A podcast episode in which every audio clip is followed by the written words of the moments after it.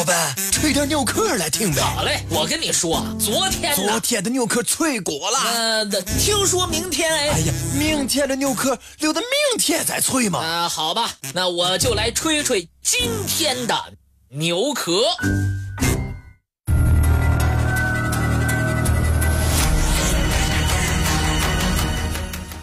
敦煌藏经洞是莫高窟的第十七洞，在这儿曾经出土了五万多卷佛经经书。它的发现与甲骨文、汉简、明清档案并称为中国近代古文献的四大发现，在当时轰动了世界。但是，有关此洞的详细情况，没有多少可靠的历史记载。学者们只能根据一鳞半爪的间接旁证，对于这些佛经超于何时、何时放进洞里，又是什么原因封闭洞口等问题，提出了一些猜测。藏经洞封于何时？这是人们争论的一个焦点。法国学者伯希是最早进入洞内的外国人，曾经写过一本书，叫做《敦煌石室访问记》。他认为，封洞时间是在北宋初年，其根据的卷本所提年号之下限为宋太宗太平兴国和至道年间，且卷中没有一部西夏文字抄本。有人不同意这种说法，因为在当时西夏还没有使用本民族的文字，通行的文字还是汉字，所以这种说法不能成立。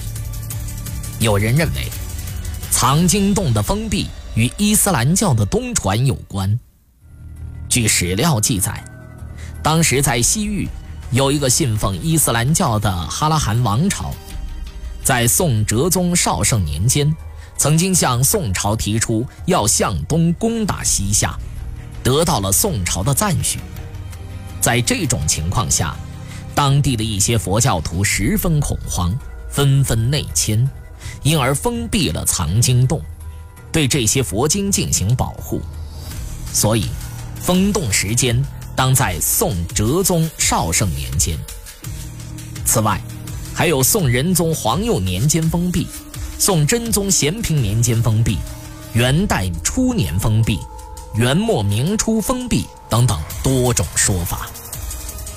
除此之外，学者们还提出了一些与藏经洞有直接关系的问题，比如，洞内所藏经卷大多都是残卷断章，还夹杂着不少伪经、抄错的废卷，以及一些作废或者过时的契约文书。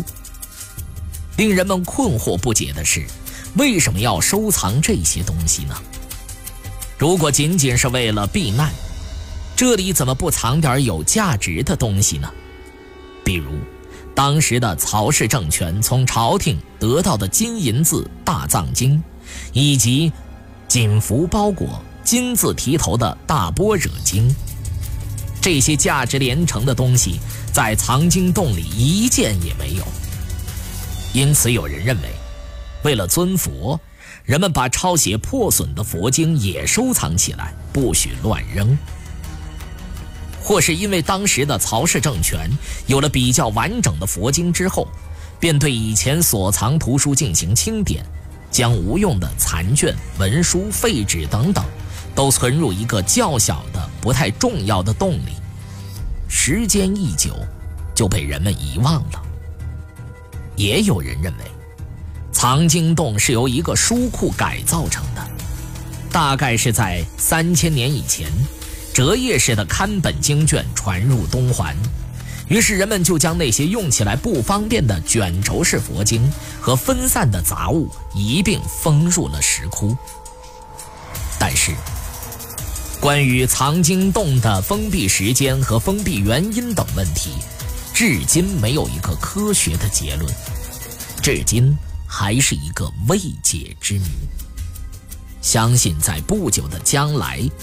这些谜底终会被科学家们一一揭开。